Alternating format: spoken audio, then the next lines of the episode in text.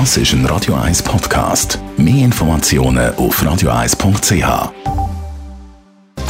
Netto, das Radio 1 Wirtschaftsmagazin für Konsumentinnen und Konsumenten, wird Ihnen präsentiert von Tracker.ch, der weltweit führende Anbieter für mobile Ortungslösungen.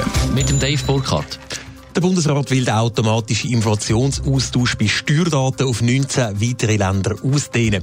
Aus Sicht vom Datenschutz sei die Ausdehnung unbedenklich, betont der Bundesrat.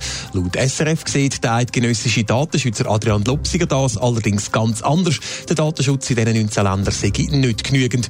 Heute und morgen wird die Vorlage von der Wirtschaftskommission vom Nationalrat behandelt.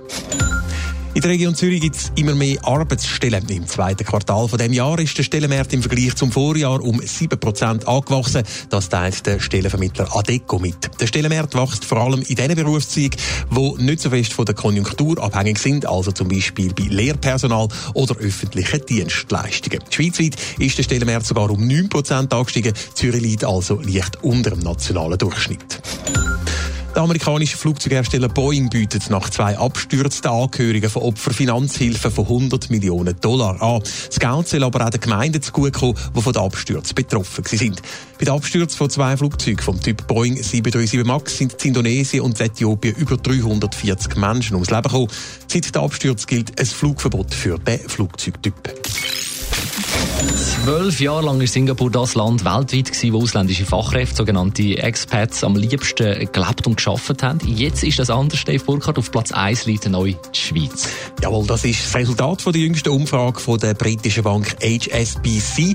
Seit zwölf Jahren erstellt die Bank das Expats Ranking und bis jetzt ist eben jedes Mal Singapur auf Platz 1 gelandet. Jetzt hat die Schweiz Singapur aber offenbar können überholen und den Thron besteigen. Auf Rang 3 klassiert sich Kanada. Was gefällt denn der Expats so gut in der Schweiz? Ja, da gibt es einen ganzen Haufen Gründe. Besonders gut schneidet zum Beispiel die Lebensqualität ab.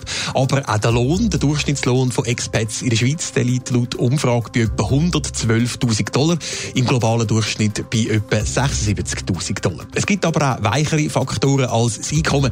Viele Fachkräfte fühlen sich zum Beispiel gesünder, seit sie in der Schweiz leben, oder haben eine bessere Work-Life-Balance als noch in ihrem Heimatland. Aber auch die Sicherheit und die wirtschaftliche und politische Stabilität in der Schweiz werden gelobt. Außerdem finden viele von den Befragten mit Kind die Schweiz ein besonders gutes Land. So haben die Kinder mehr Selbstvertrauen und auch ihre Kompetenzen können verbessern. Außerdem sehe die Schweiz ein wunderbarer Ort zum Kind großziehen. Und ich nehme an, das kannst du ja nur bestätigen, Dani, oder? Jawohl.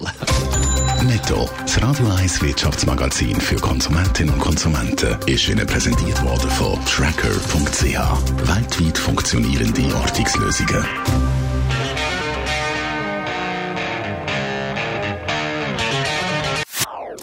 Das ist ein Radio 1 Podcast. Mehr Informationen auf radio1.ch.